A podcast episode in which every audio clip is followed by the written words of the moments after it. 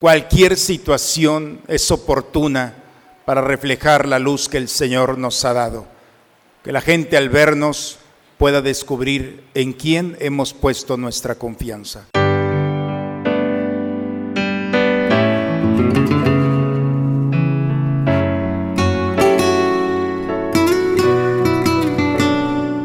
Bienvenidos a la Santa Misa.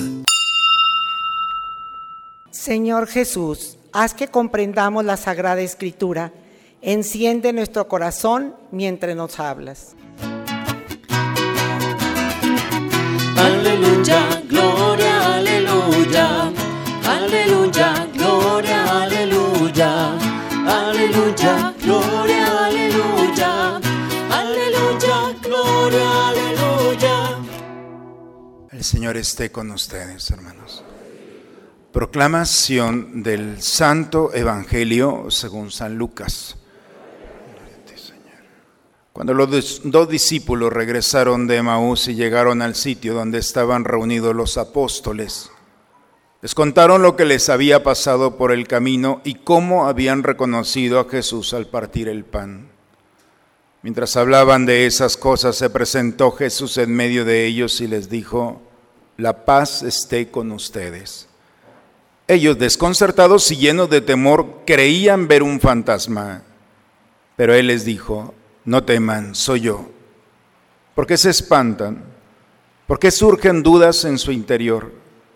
Miren mis manos y mis pies, soy yo en persona. Tóquenme y convénzanse. Un fantasma no tiene ni carne ni huesos como ven que tengo yo. Y les mostró las manos y los pies. Pero como ellos no acababan de creer de pura alegría y seguían atónitos, les dijo, ¿tienen aquí algo de comer? Le ofrecieron un trozo de pescado asado. Él lo tomó y se puso a comer delante de ellos. Después les dijo, lo que ha sucedido es aquello de que les hablaba yo cuando aún estaba con ustedes que tenía que cumplirse todo lo que estaba escrito de mí en la ley de Moisés, en los profetas y en los salmos.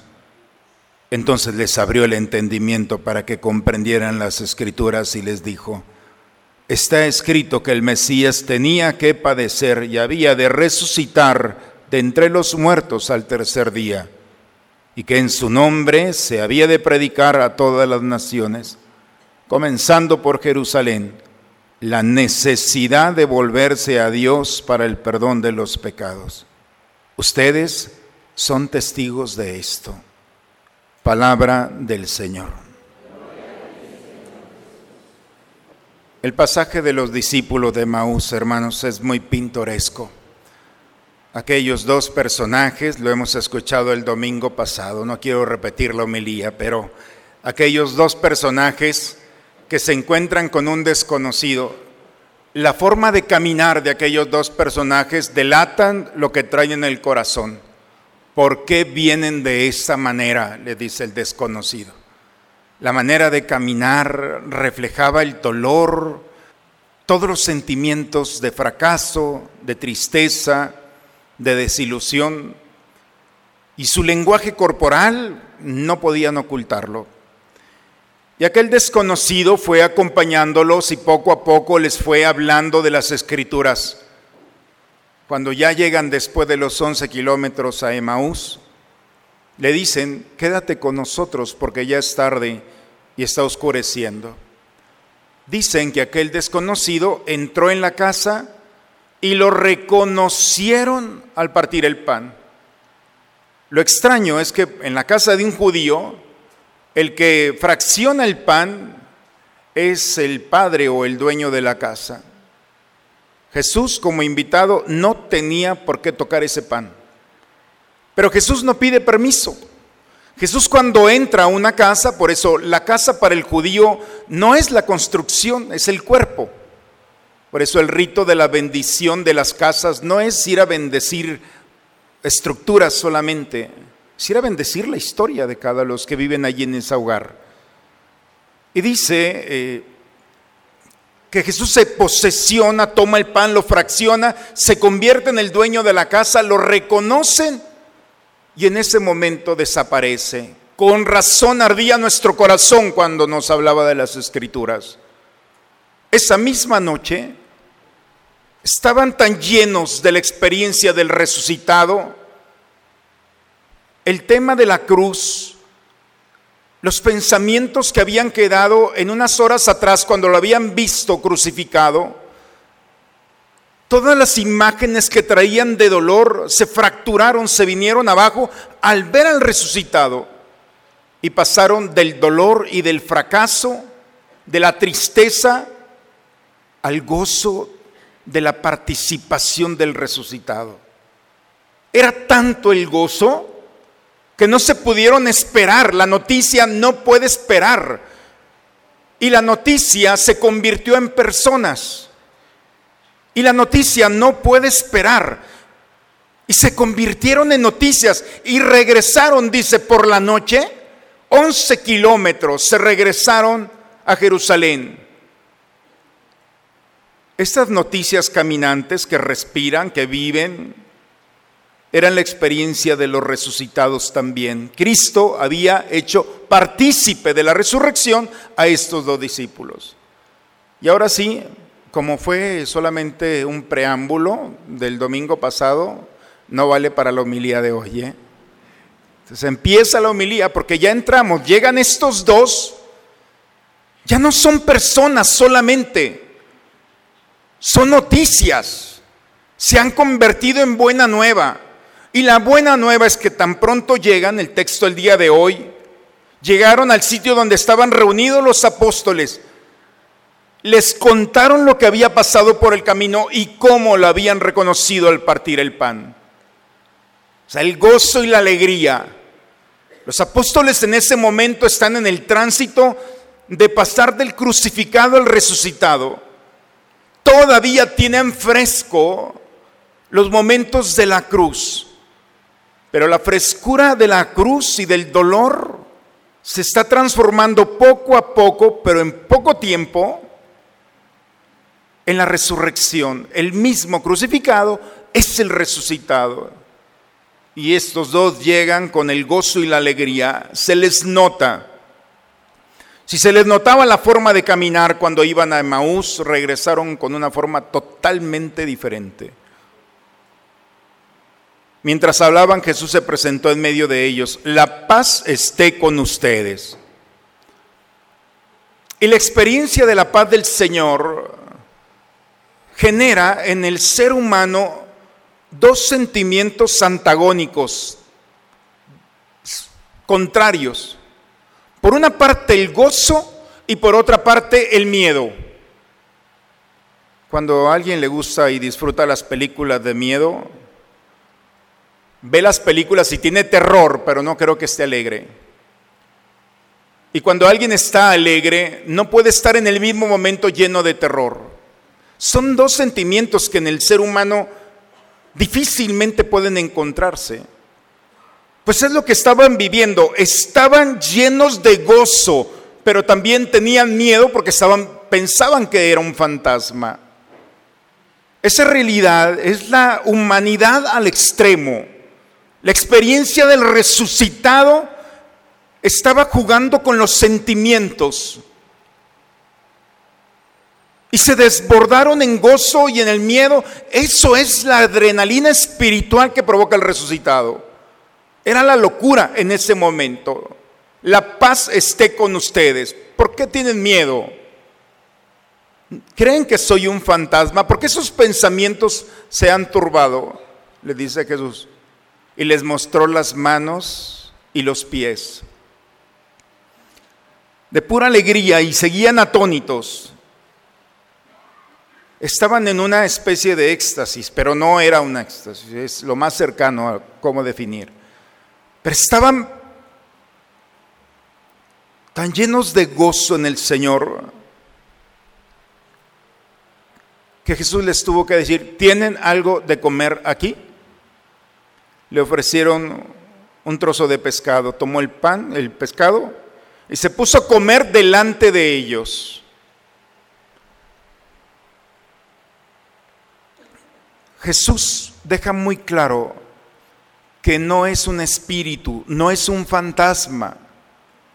Jesús pone muy claro que es un cuerpo. Tóquenme y convénzanse. ¿Tienen algo de comer? Vean mis manos y mis pies, las huellas, las cicatrices de los clavos están aquí. Era el cuerpo de Jesús, pero era diferente. Era el rostro de Jesús, eran las manos de Jesús y sus pies, pero eran diferentes. La experiencia de una nueva realidad, una nueva forma de vida. Jamás habían pensado llegar a ver eso. El cielo lo tienen, la glorificación. Hay una forma diferente de vivir. Una forma plena que nosotros los seres humanos aún no conocemos si no es por la participación, por la gracia de Dios y el Espíritu Santo, de la experiencia de Cristo resucitado. Estaba allí, el mismo pero diferente. Lo que ha sucedido es lo que tenía que suceder, dice Jesús. Tenía que cumplirse todo lo que habla la Escritura, desde Moisés, los profetas y los salmos. Todo el Antiguo Testamento que conocemos ha tenido su plenitud, se ha cumplido en Jesús. Por eso a Jesús le llamamos la plenitud de la revelación.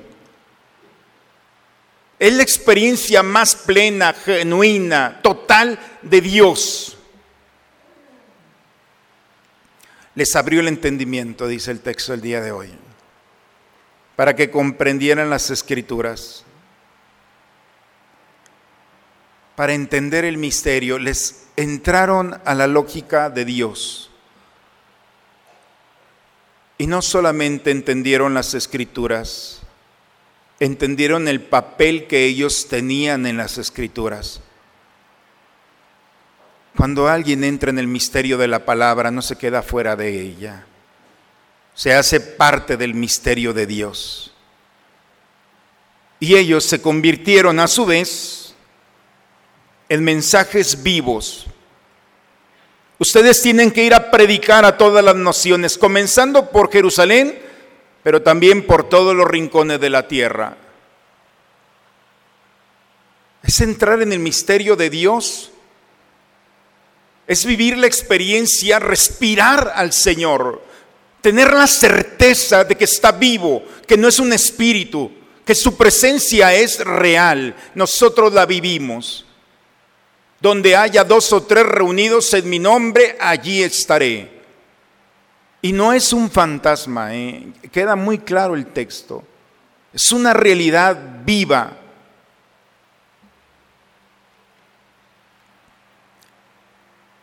Ustedes tienen que recordarles a todos que tienen que volver a Dios, al Padre, para que reciban el perdón de los pecados.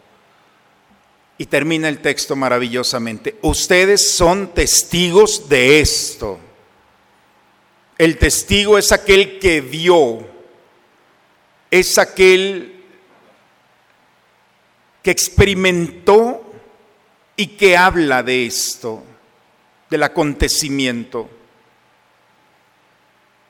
Ver, vivir y hablar de un acontecimiento como tal transforma no solamente el lenguaje verbal, sino el lenguaje corporal. Si los dos discípulos manifestaban en su manera de caminar la ausencia de la vida del resucitado, Jesús al entrar en el contacto con ellos les dio una fuerza en su cuerpo que la forma de caminar expresaba el mensaje que traían en el corazón. Dicen que hay dos cosas que no podemos ocultar, la alegría y la tristeza. Esas dos realidades allí están. El triste lo refleja, por más que se pinte uno, no puedes ocultarlo. Pero también el gozo y la alegría. Y estas dos realidades las vemos en el Evangelio el día de hoy.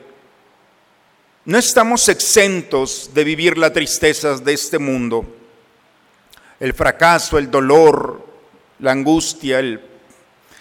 Hay tantas realidades en esta vida como para decirnos que tenemos que caminar de tal manera para que reflejemos el dolor. Pero nosotros los cristianos tenemos un recurso extraordinario que no es una cosa, es una persona, es Cristo. Y el poder de Cristo corrompe nosotros las consecuencias del pecado y de la muerte. Jesús es el antídoto, el medicamento para volver a respirar, para volver a vivir, para volver a disfrutar, para poder entender que vivimos en la esperanza y en la confianza de un Dios que no nos abandona, vivo. Cuando vas en tu coche y vas hablando con el Señor, no vas hablando solo, allí está.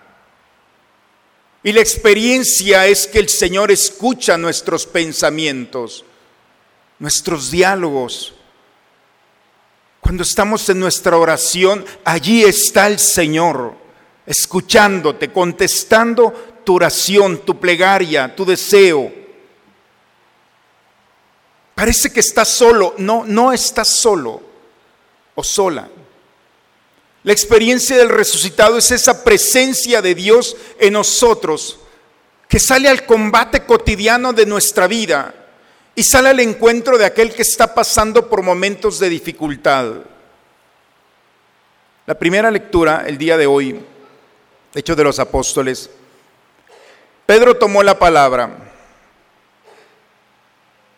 El Dios de Abraham, de Isaac, nuestros padres, de nuestros padres, ha glorificado a su siervo Jesús. Glorificar significa participar de Dios. Que su rostro sea el rostro de aquel que se acerca al Señor. Pero la glorificación es la plenitud de la participación de Dios. Cuando el hombre participa de Dios, le llamamos santo, santidad. Todos participamos de Dios, somos santos, claro, en grados. Pero quien participa plenamente de Dios está glorificado. Cristo está glorificado. Por eso Pedro dice, el Dios de Abraham ha glorificado a Jesucristo. Ustedes lo entregaron a Pilato. Ustedes los mismos que lo recibieron cuando entró a Jerusalén, los mismos que pusieron palmas sobre el piso, son los mismos que levantaron la mano para condenarlo y cambiarlo por un asesino como fue Barrabás. Es lo que está diciendo Pedro. Ustedes. Pero todo esto tenía que pasar porque el autor de la vida, Dios, lo resucitó de los, muertos. El Espíritu de Dios lo volvió a nosotros. Y dice, nosotros somos testigos. Si se fijan en el Evangelio, termina diciendo, ustedes serán testigos de esto, de esto. ¿Qué es esto? El misterio de nuestra fe, hermanos, se resume en esa expresión, esto. Cuando Jesús, en la última cena con sus discípulos, toma el pan, hagan esto en memoria mía, esto. no está definido totalmente, hagan esto, ¿qué es esto? Es ese misterio que solamente la acción del Espíritu Santo puede ayudarnos a entrar. Y Pedro está siendo testigo de la resurrección allí. Está lleno de gozo. Está hablando con los mismos que condenaron a Jesús. Los mismos que tenían el poder y la autoridad para salvarlo o para condenarlo. Son las mismas autoridades. Y ahora el Pedro que le tuvo miedo a una sirvienta cuando le dijo, tú eres uno de los galileos, que yo no lo conozco ese hombre, le tuvo miedo a una persona que trabajaba en el templo. Y el miedo a una mujer, hay que tenerle respeto, por supuesto, pero el miedo se convierte en valentía. ¿Cómo puede pasar Pedro del miedo a una persona a la valentía a una autoridad que tiene poder para condenarlo también? ¿De dónde le brota el poder, la valentía, el amor, las palabras justas. ¿En qué momento Pedro nuevamente se convirtió en una voz y en un mensajero en el momento del resucitado? Nosotros podemos decirle a Pedro, cállate Pedro, tú lo traicionaste. Y Pedro hubiera podido decir, sí, tiene razón, pero no soy el que lo ha traicionado, soy simplemente un hombre que en su momento no tuvo capacidad para estar preparado para ese encuentro. La experiencia del resucitado lo perdonó y lo más maravilloso, se perdonó. Y esas dos realidades juntas, el perdón que viene de Dios y el perdón que brota de uno mismo, es la participación de la glorificación. Pedro, después de vivir esta experiencia, está hablando desde lo más profundo del corazón. Y dice, hermanos, o sea, después de que crucificaron a Jesús, hermanos, ustedes han obrado por ignorancia, no sabían lo que hacían. ¿Dónde hemos escuchado eso? perdónalos, porque no saben lo que hacen. Algunos autores dicen que Pedro estaba muy cercano a la cruz. Ahí escuchó al maestro justificarnos. Y la enseñanza de la cruz quedó grabada en el corazón del alumno, del discípulo, que se convierte ahora en maestro y apóstol. Y lo mismo que hizo Jesús, el resucitado, con la experiencia confirma la enseñanza de la cruz. Y aquel que participa de la resurrección está tan sano que no tiene palabras para condenar, no puede condenar, no encuentra en su mente y en el corazón una razón para condenar. Lo único que tiene en el corazón es la justificación. Hermanos, ustedes no, no sabían lo que hacían no hay problema con Dios. ¿Se fijan qué maravilla? La experiencia del resucitado sana y las heridas que el hombre puede tener, como la de Cristo en la cruz, son sanadas y se transforman de heridas en cicatrices. Y cuando el hombre participa de esa sanación y se perdona, no tiene en la mente una sola idea o palabra para condenar. Si alguno de los que estamos aquí todavía en su corazón tiene deseo de venganza, de condenar, todavía no entiendes la resurrección, sigues enfermo o enferma, ya basta. Como cristiano no es una opción, no te puedes quedar en la cruz, ya resucitó. Y la resurrección es un proyecto de vida para cada uno de nosotros. No es opcional. Y la resurrección, la glorificación es la participación en esa fuerza que sana nuestras heridas. Nosotros somos testigos de esto. Arrepiéntanse, conviértanse para que el Señor los perdone. ¿Se fijan cómo Pedro se ha transformado no solamente en un mensajero, es un mensaje viviente? Participa de la resurrección. Los primeros cristianos, hermanos, las primeras comunidades cristianas, tenían tres cosas que hacían ellos todos los domingos. Tres cosas.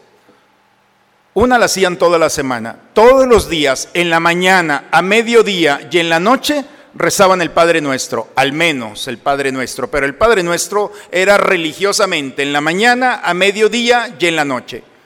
Los judíos tienen una oración parecida, pero el Padre Nuestro fue adoptada y esta práctica por la mañana, por la tarde, eh, a mediodía y por la tarde, tarde-noche.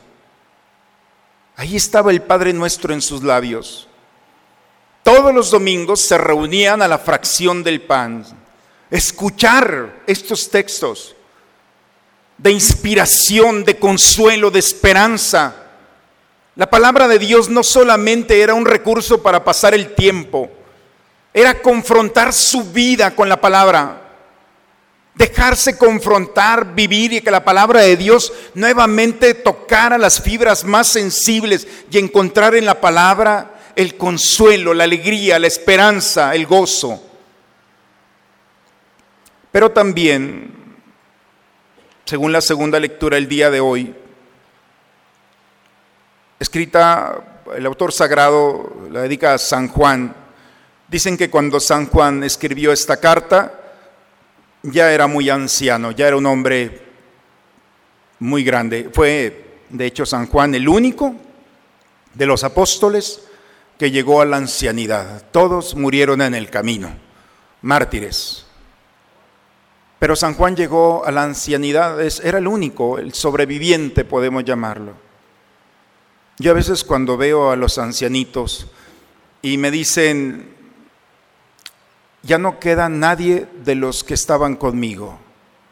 No sé si ustedes han escuchado esto. O sea, todos los que estaban, mis hermanos, mis parientes, mis tíos, ya no hay nadie. Ah, esas palabras de veras. Así estaba San Juan. Todos los que estaban con él se le habían adelantado. Era el que quedaba allí firme. Dicen las tradiciones que lo llevaban a las primeras reuniones de los cristianos, ya muy anciano, y lo llevaban. Y todos los primeros cristianos querían porque era la voz viviente de la experiencia de Jesús y de las primeras batallas. Y le decían, dinos lo que Jesús hizo, dinos lo que... Y este ancianito lo único que repetía es, ámense los unos a los otros. Ámense los unos a los otros. Toda la historia con Jesús. Y vaya qué historia con Jesús. San Juan se, presumo, se presume que era tan cercano a la Virgen María que en el primer milagro de Jesús estaba María y estaba Jesús. ¿Se acuerdan de aquel discurso? Ya no tienen vino. ¿Y a mí qué, mujer? Le dice Jesús. Hagan lo que Él les diga. Ese discurso entre la madre y el hijo, el que estaba en medio, dicen que era San Juan, escuchando todo el discurso entre Jesús y María. ¿Qué les parece? Por eso no lo dejó escrito. Mm, toda esta experiencia, es decir, cómo vamos descubriendo en San Juan. Y cuando San Juan, ya muy anciano, y nos deja esta carta, quien dice que conoce a Dios, y no cumple sus mandamientos, es un mentiroso y la verdad no está en él.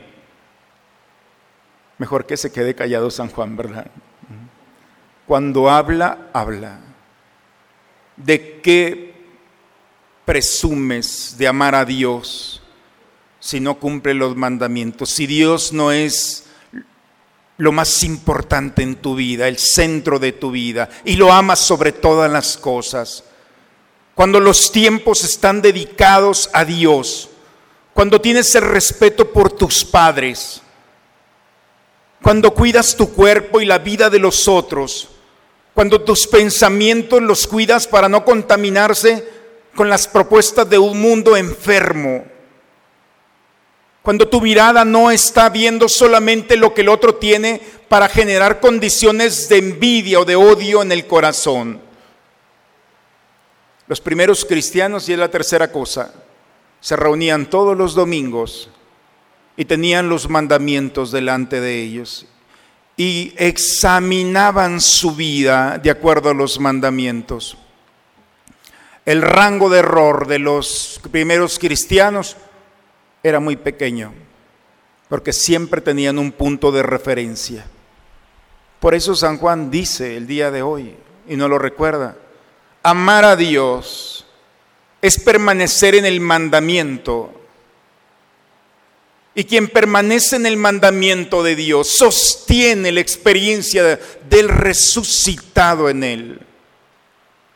Este tercer domingo, hermanos, el Señor nos está invitando a no ser seres ordinarios.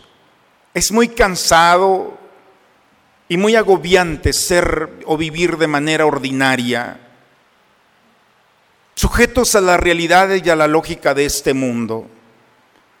El Señor nos está proponiendo vivir de una manera extraordinaria.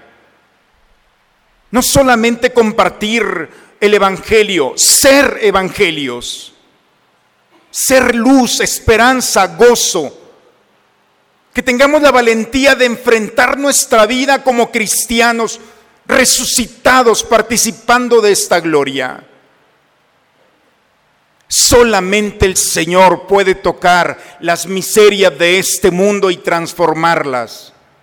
Solamente el Señor resucitado puede hacer pasar de la tristeza más profunda al gozo más desbordante. Solamente la experiencia del resucitado puede devolver el gozo y la alegría y la razón para despertarse mañana con el deseo de cumplir lo que el Señor ha depositado en el corazón y transformarse en mensajeros. Antes de la primera lectura, todo este discurso empezó porque Pedro y Juan le dicen a un lisiado que estaba en la puerta del templo. Llegan y el lisiado les levanta la mano. Y Pedro y Juan lo único que le dicen, Pedro viéndolo le dice, míranos míranos. En el nombre de Jesucristo, ponte de pie. Míranos. Bastaba mirarlos para ver quién estaba hablando. Solamente cuando aquel lisiado lo vio, entonces su enfermedad no fue suficientemente para estar allí postrado. La fuerza, la certeza y la gracia del resucitado en el rostro de Pedro y Juan, pudieron decirle a este enfermo, míranos, no estamos solos. En el nombre de Jesucristo, ponte de pie. ¿Quién tiene el valor de los que estamos aquí para decirle a un lisiado, a un enfermo, a alguien que ha fracasado, mírame, en el nombre de Jesucristo, ponte de pie.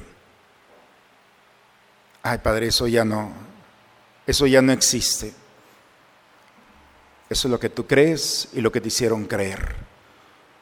Y por eso los cristianos hoy en día no nos distinguimos, lamentablemente, de alguien que ya no cree. Nos comportamos igual o peor a veces.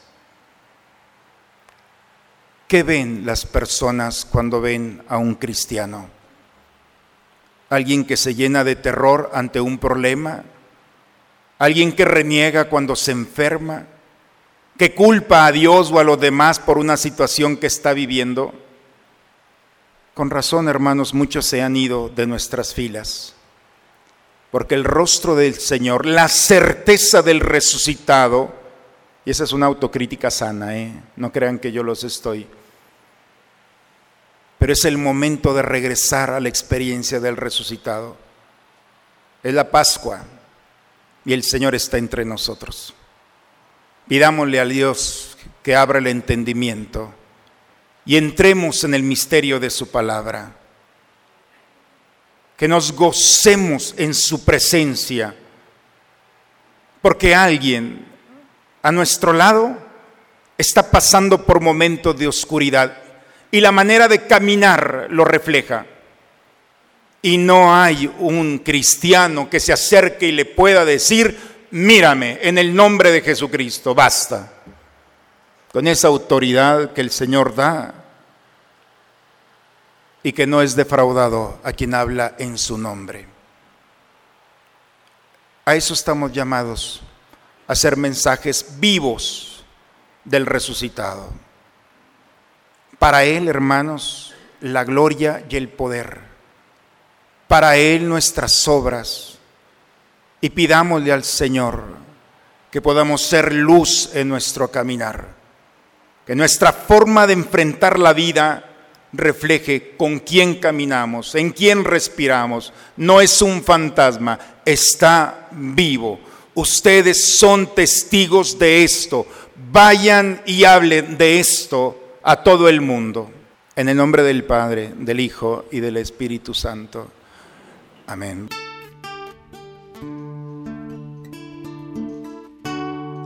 ¿Por qué tengo miedo? Si nada es imposible para ti, ¿por qué tengo miedo? Si nada es imposible para ti, ¿por qué tengo? Si nada es imposible para ti, ¿por qué tengo miedo? Si nada es imposible para ti.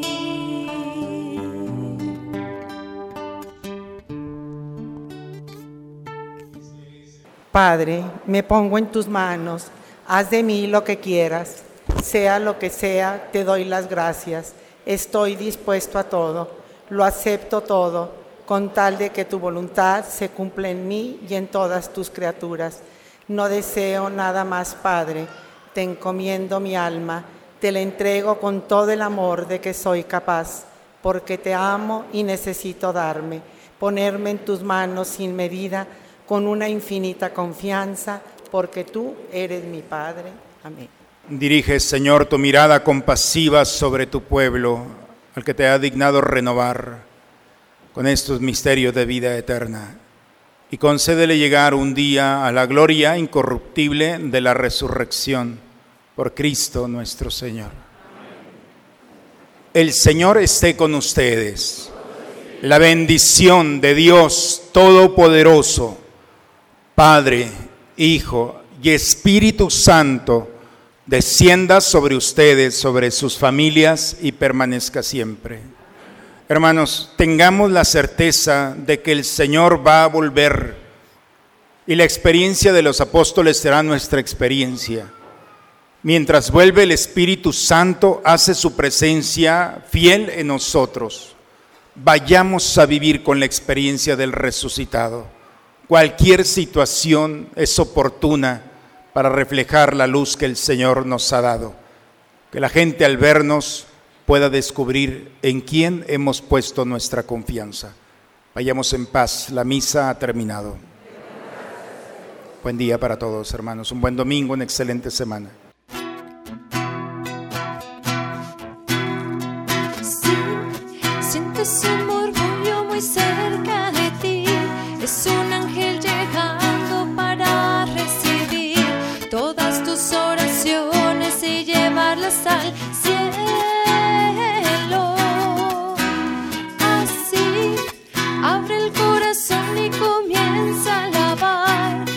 Gozo del pueblo todo sobre el altar. Hay un ángel llegando y bendición en sus